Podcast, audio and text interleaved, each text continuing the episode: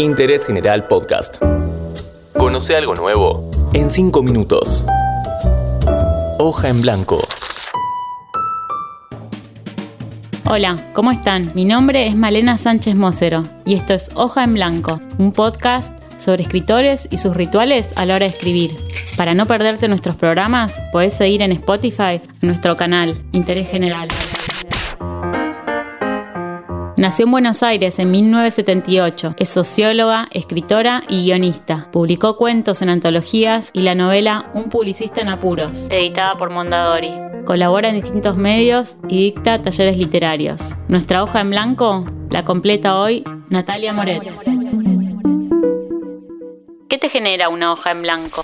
La que me da más terror es la hoja escrita, no la hoja en blanco. La hoja en blanco generalmente me parece entusiasmante, o sea, no, no me bloquea eso. Tengo todo el tiempo ideas y proyectos y tomo muchísimas notas de cosas que se me ocurren, de sueños, de cosas que escucho, fragmentos leídos en libros de otros que me disparan, no sé, imágenes o situaciones que siempre en mi cabeza imagino historias, o sea, todo el tiempo estoy pensando en historias y cuando mm, me siento y decido empezar a trabajar una, la hoja en blanco es como, bueno, la posibilidad absoluta. ¿Cuáles son tus rituales a la hora de escribir? No tengo tantos rituales. Me encanta levantarme muy temprano, especialmente desde que tengo hijas, pero siempre fui, o sea, salvo en mi adolescencia, vivía más de noche, creo que como todos los adolescentes, y dormía de día.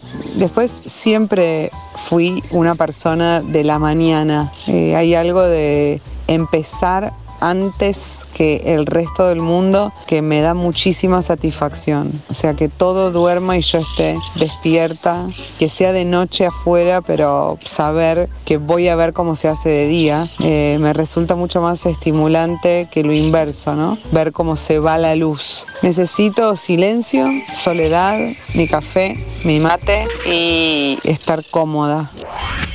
¿Te acordás un libro que te haya hecho reír? Hay bastantes libros que me hicieron reír y me encanta cuando eso me pasa. Un libro que me acuerdo que me hizo reír mucho es La hoguera de las vanidades de Tom Wolfe.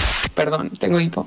La hoguera de las vanidades de Tom Wolfe. Lo leí, o sea, hace un montón. Todavía vivía sola, no tenía, no tenía hijas, básicamente el antes y después en mi vida. Y lloré de la risa, o sea, el libro está ambientado en, en Nueva York en los 80s y bueno, la mirada de, primero que la escritura de Wolf es súper ágil, directa, ácida, profunda, con muchísima como ironía, muchísimo humor. Un yuppie de la Quinta Avenida, de la Bolsa, un día sale de la autopista y cae en el Bronx, tiene un accidente y a partir de eso se le empieza a complicar todo porque un chico negro finge que lo pisó, termina envuelto en un montón de complicaciones que a la prensa le interesan especialmente porque hay un blanco rico y un chico negro pobre, estudioso y con futuro, ¿no? Y entonces es como un caso mediático, solo si hay blancos y dinero, hay interés, ¿no? En, en las noticias.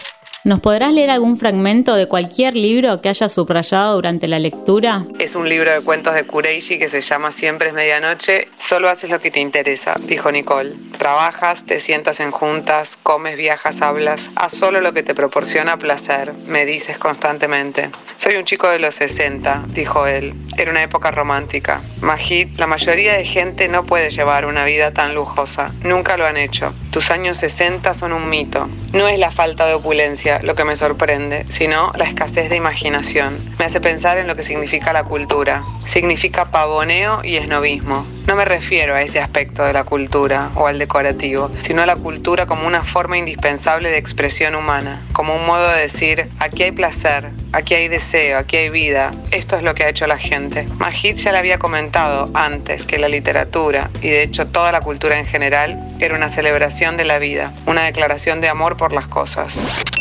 Esta fue Natalia Moret, que pasó cinco minutos por hoja en blanco en Interés General. Seguí Interés General en Spotify y escucha nuestros podcasts nuevos todos los días.